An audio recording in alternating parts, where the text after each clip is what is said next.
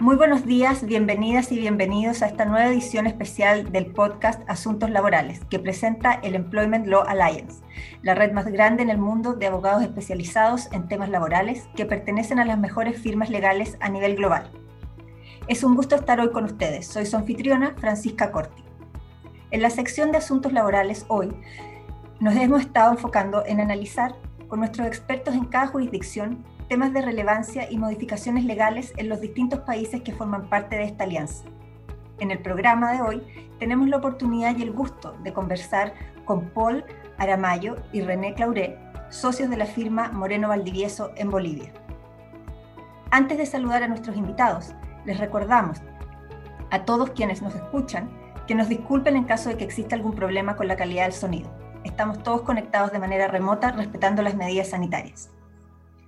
Entramos ahora en materia y empezamos entonces con Paul la, entrevista del día de hoy. Hola Paul, ¿cómo estás? Lisa, eh, buenos días, muchas gracias por la invitación, un placer saludarte. A tus órdenes. Mucho gusto, Paul. Eh, queremos conversar contigo respecto de un tema que está siendo trending topic en, en todas nuestras jurisdicciones en Latinoamérica, muy probablemente a propósito de todo lo que ha ocurrido con, con la pandemia y con las medidas sanitarias que ha venido arrastrando eh, el COVID. Eh, hablamos entonces del teletrabajo. Y en este sentido quería saber qué pasa con el teletrabajo en Bolivia. ¿Crees que esto se va a adoptar como una manera eh, de trabajo permanente después de la pandemia o es algo que pareciera ser más bien transitorio? Bien, yo creo que eh, la modalidad del teletrabajo en Bolivia se va a adoptar definitivamente. Em, luego de que el gobierno de Bolivia declarara cuarentena total en todo el territorio de Bolivia en marzo del año pasado, los empleadores bolivianos tuvieron la necesidad de recurrir al home office, o como se lo conoce en Bolivia, al teletrabajo, sin contar en ese momento con una norma especial que lo regule. Es recién el 14 de abril del 2020 que el gobierno emitió el decreto supremo 4218, mediante el cual se normaba la nueva modalidad del teletrabajo como una nueva forma de relación laboral.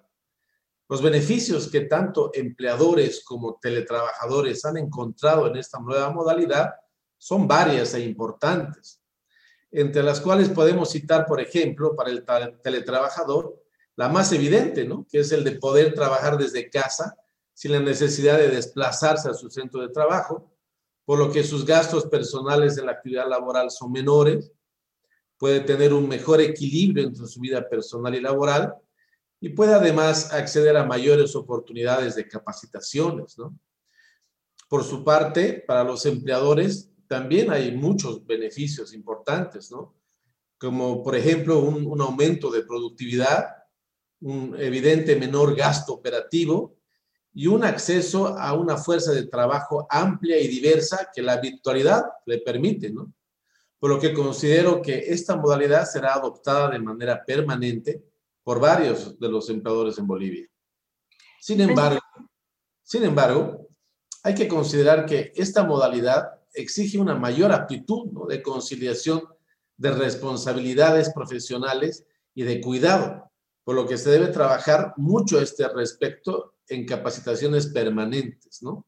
Y finalmente, en las normas emitidas por el gobierno de Bolivia regulando el teletrabajo, hemos notado eh, que existen varios vacíos normativos relacionados principalmente con aspectos como, por ejemplo, el de ciberseguridad, la privacidad y la exposición de la información confidencial, seguimiento de gestión de resultados y otros aspectos que los empleadores en su implementación deberán tratar de cubrir a través de buenos contratos de teletrabajo.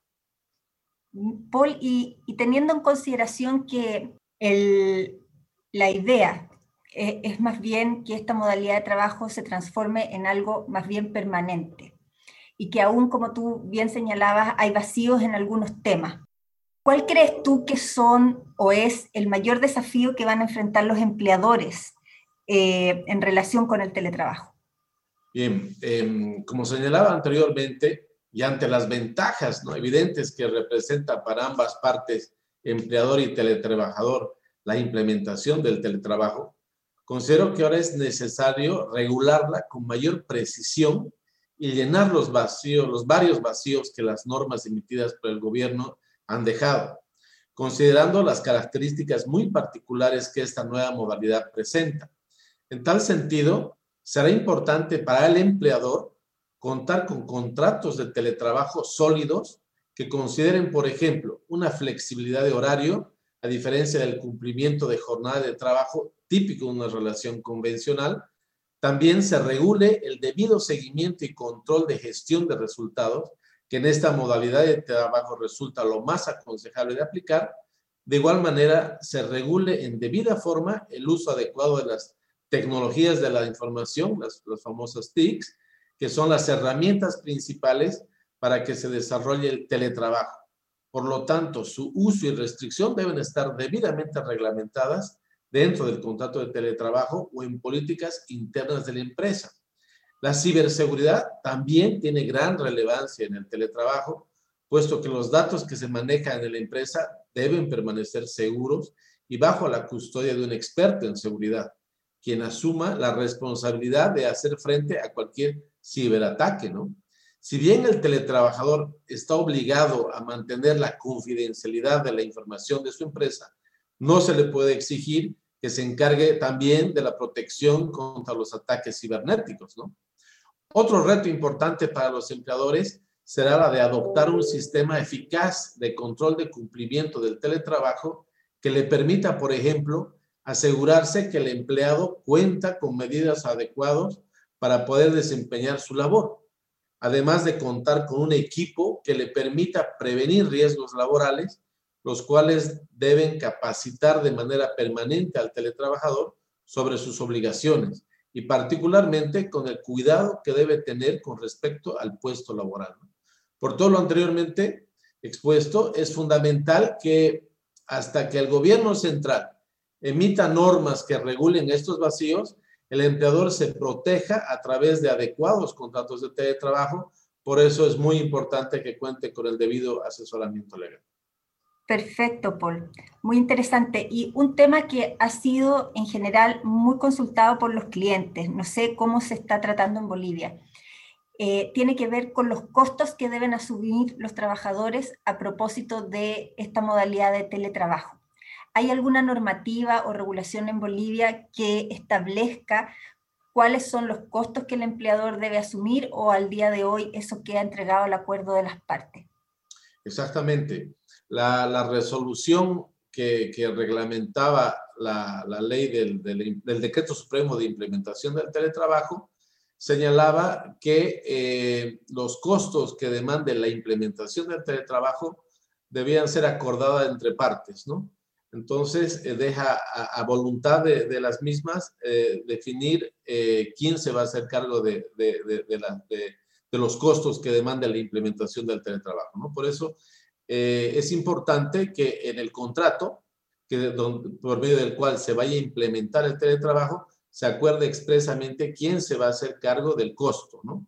en muchos casos, nosotros hemos visto que es, más conveniente que sea el empleador quien asuma estos costos por, eh, para objeto de garantizar una debida implementación, ¿no? pero también en otros contratos hemos visto que el, costo corría nomás por cuenta del, del, trabajador, ¿no?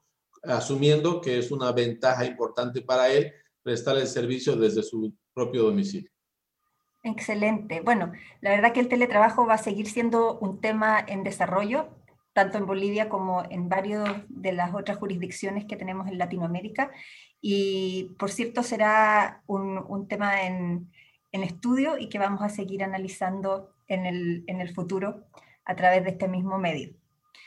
Ahora, un poco siguiendo en la misma línea y en los desafíos que ha enfrentado la pandemia, eh, me gustaría que René, eh, si es posible, nos pueda comentar cuál cree que es o, va a ser en el fondo para los empleadores en Bolivia este año 2021? Muchas gracias, Francisca. En principio es un gusto saludarte a ti y también a la ELA, agradecerles por esta oportunidad de poder compartir temas que son de mucha actualidad de mucha relevancia en estos días post cuarentena y post de las medidas más rígidas que se han tomado, donde comenzamos a ver una luz al final del túnel, donde podemos ver que ya varios sectores están comenzando con las vacunaciones masivas, donde existen los primeros planes para ya inmunizar a la generalidad de la población. En general, Francisca, respondiendo a tu pregunta, creo yo que el 2021 sigue siendo un año de incertidumbre, un año de adaptación. Uno de los economistas más renombrados aquí en Bolivia, el señor Martin Rapp, hace una ilustración sobre cómo van las cosas actualmente y él compara la situación actual, los tiempos que nos tocan vivir, con manejar en la nieblina. Él nos ilustra y nos dice, no podemos ver muy lejos, no podemos saber qué pasará de aquí a algunos meses. En particular, durante estos días en Bolivia, la situación política se ha vuelto a volver muy frágil, se ha vuelto a encender y estamos viviendo un tiempo difícil que lógicamente tiene un impacto importante en la percepción de los empleadores. Por lo tanto, yo diría que los empleadores ven al 2021 de manera incierta, sin resultados seguros, pero eso no es lo peor, ¿no? Sino que los economistas, también los más renombrados acá, coinciden en que posiblemente el 2022 sea un año todavía más delicado.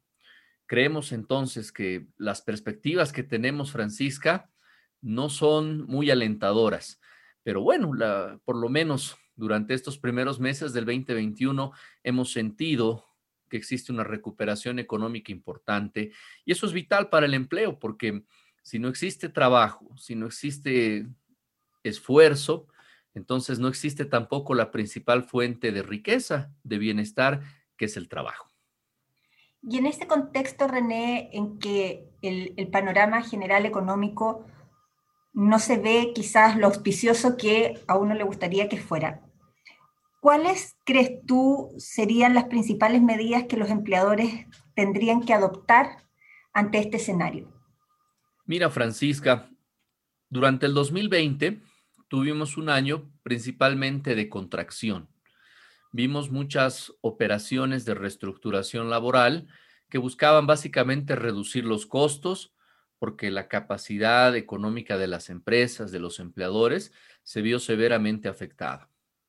Creemos que el 2021 se están recogiendo esas experiencias positivas en muchas empresas que les ha permitido sobrevivir y posiblemente durante este año continuemos viendo reestructuración laboral.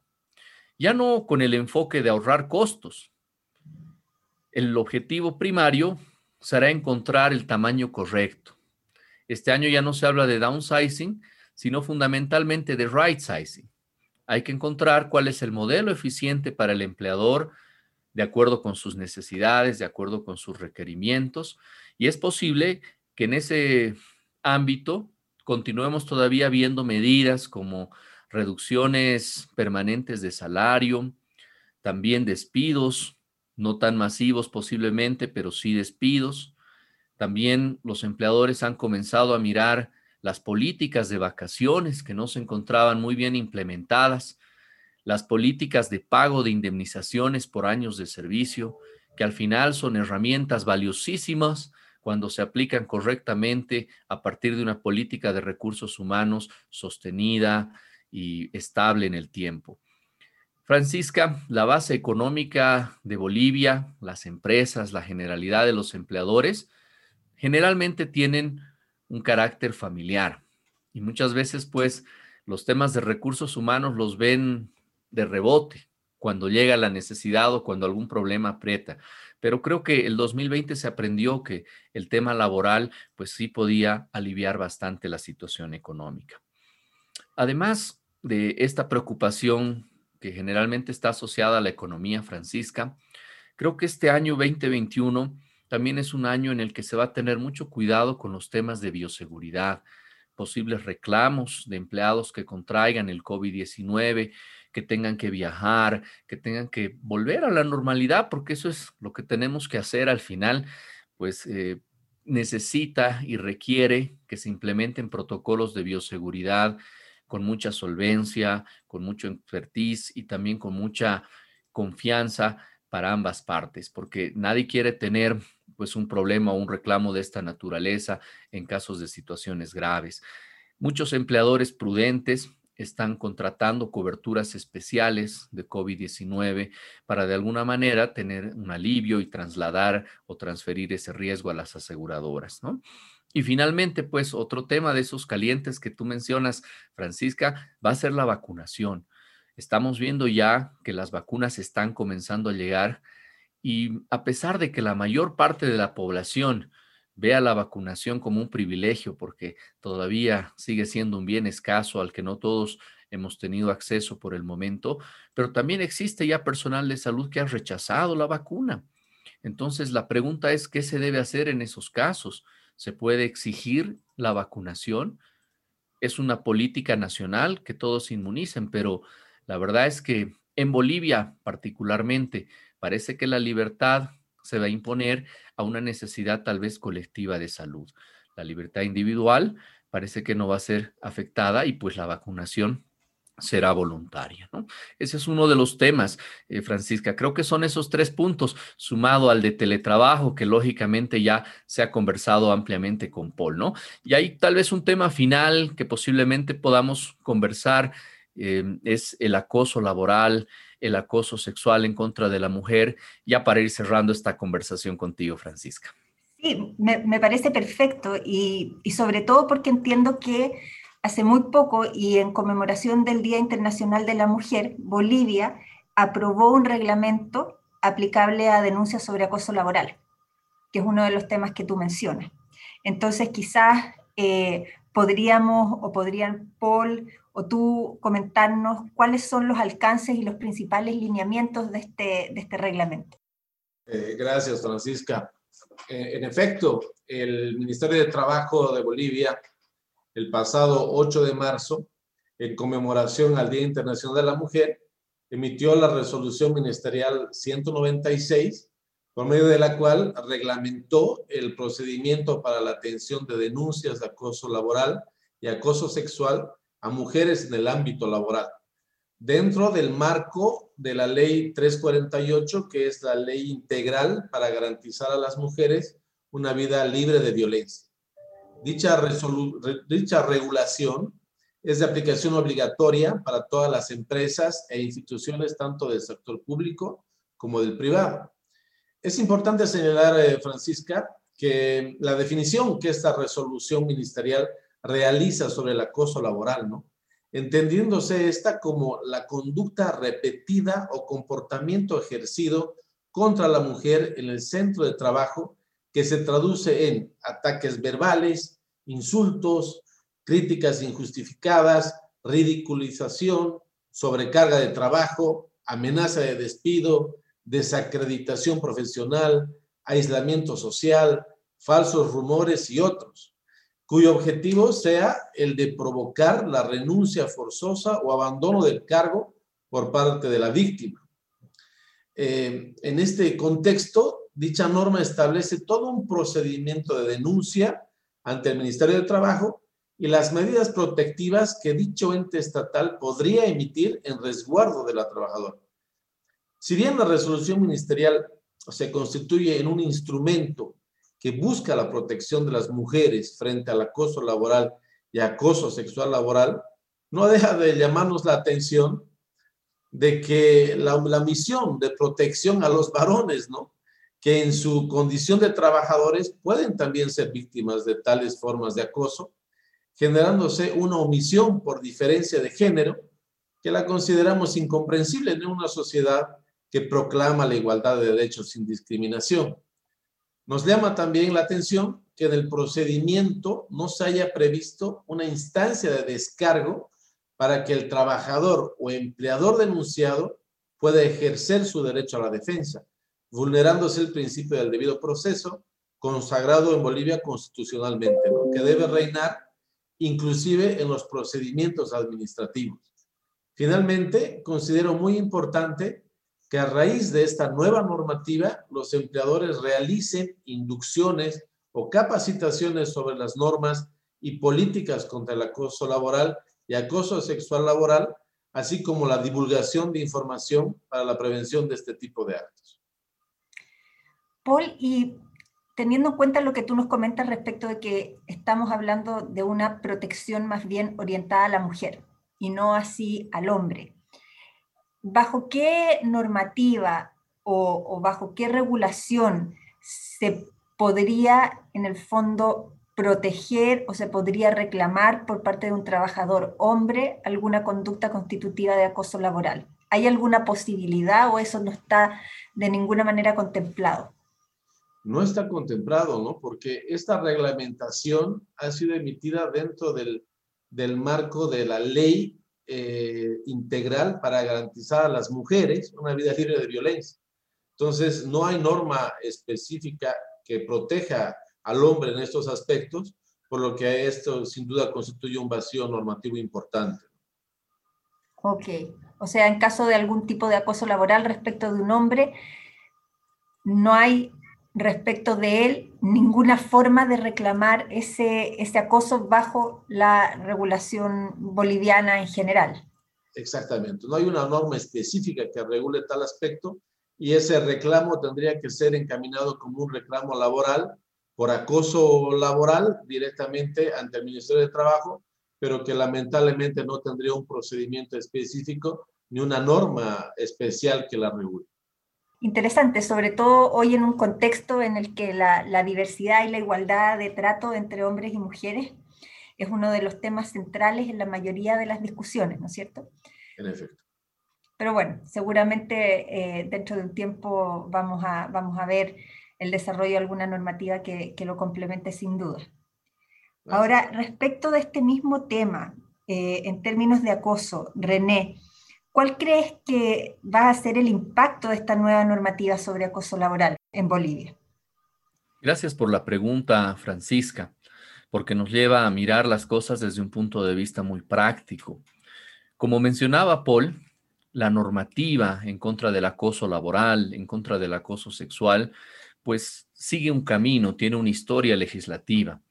En Bolivia inicialmente esto comienza a partir de un fallo jurisprudencial muy conocido del año 2005, donde se define al acoso laboral, donde se define al mobbing laboral y se comienza a ver esta figura o esta institución, este tipo de fenómeno como una causal de despido indirecto, ¿no? Cuando existía acoso laboral, mobbing laboral, terrorismo laboral, le llamaban algunos otros, eh, entonces se daba lugar al retiro indirecto, ¿no?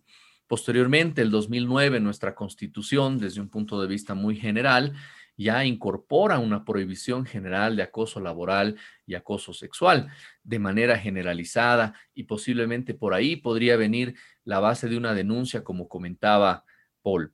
Esto va luego especializándose, ¿no? Ahí hay ese giro que tú ya bien notabas, ¿no? De ser una cuestión general de protección a los empleados, a los trabajadores, indistintamente del género, ya se va especializando a una protección a favor de la mujer. Y así el 2013, el 2014 y recientemente el 2021 ya tenemos tres normas que protegen especialmente a la trabajadora, a la empleada, pero no consideran al trabajador o al empleado, ¿no? Eh, introduciendo una especie de distinción ya en ración de género, ¿no? Pero las desigualdades a veces se arreglan con otras desigualdades, ¿no? Entonces, posiblemente por ahí encontramos algún tema de política legislativa, algún tema de inclinación en nuestra normativa local. En todo caso, yo veo, Francisca, que el impacto va a ser positivo desde el punto de vista de la función que debe cumplir el derecho en esta materia, que es de prevención general. La resolución ministerial que comentaba Paul de 8 de marzo de este año, aprobada en ocasión de conmemoración del Día Internacional de la Mujer, contiene ya obligaciones específicas de educación, fundamentalmente obligando a empleadores privados y públicos para que puedan implementar capacitaciones, orientación para prevenir este tipo de conductas. Entonces, por una parte, tenemos que la función principal que yo creo va cumplir esta denuncia, este procedimiento que se ha aprobado, pues está en el marco de la prevención, en el marco de la educación. Pero todo tiene otra cara, Francisca, ¿no? La moneda siempre tiene dos caras. Entonces, el otro punto importante es que posiblemente veamos una serie de procedimientos que sean excesivamente inquisidores. Ya vemos desde el diseño de la norma que no se da oportunidad al derecho a la defensa, no se atiende adecuadamente el debido proceso, ¿no? Porque a quien se lo acusa de algo, lo natural es que tenga el derecho a descargarse. Y esta norma, que contiene un procedimiento express, muy sumario, muy rápido, no contempla una oportunidad específica para que se puedan presentar pruebas de descargo. Entonces, creo que ese es uno de los aspectos más relevantes y que podría conducir a algunos abusos, algunos extremos que son indeseables y se pueden remediar fácilmente a partir del ejercicio del derecho a la defensa, ¿no? Como el derecho a la defensa, el debido proceso, como ocurre en el mundo, es un derecho humano, es un derecho fundamental reconocido en la Constitución y la Constitución en el caso de Bolivia es de aplicación directa. Creemos que ya en la práctica esta omisión o esta falla del reglamento se va a corregir por sus propios cauces, ¿no? Porque no se puede dictar pues resolución en contra de alguien sin que hubiera sido previamente oído. Claro, interesante, interesante también porque eh, hasta donde uno ha, podido ver en general todos estos procesos que, que buscan regular las denuncias de acoso, tanto sexual como laboral en general, efectivamente, y en cumplimiento del, del, principio del debido proceso, contemplan estas etapas de descargo. Entonces, no hay duda que también muy probablemente va a ser o va a tener que ser un tema que, que se va a tener que complementar dentro de la, de la regulación boliviana prontamente. Bueno, les quería agradecer, Paul, René, por compartir estos temas de actualidad con nosotros. Ha sido muy interesante conocer un poco más de cerca cómo se regulan eh, estas materias en Bolivia. Para quienes nos escuchan, si desean contactar a René Clauré y a Paul Aramayo de Moreno Valdivieso en Bolivia o a cualquier otro de nuestros abogados alrededor del mundo, por favor ingresar al sitio web ila.lo, accesando al widget de buscador de abogados. También pueden hacer clic en el cuadro desplegable e inscribirse para recibir invitaciones a nuestros próximos webinars, descargar documentos y contenidos de la biblioteca virtual de ELA y acceder al exclusivo Global Employer Handbook. Así las cosas, han estado escuchando hoy Asuntos Laborales, un podcast de la Employment Law Alliance, la red más grande en el mundo de abogados especializados en temas laborales que pertenecen a las mejores firmas legales a nivel global.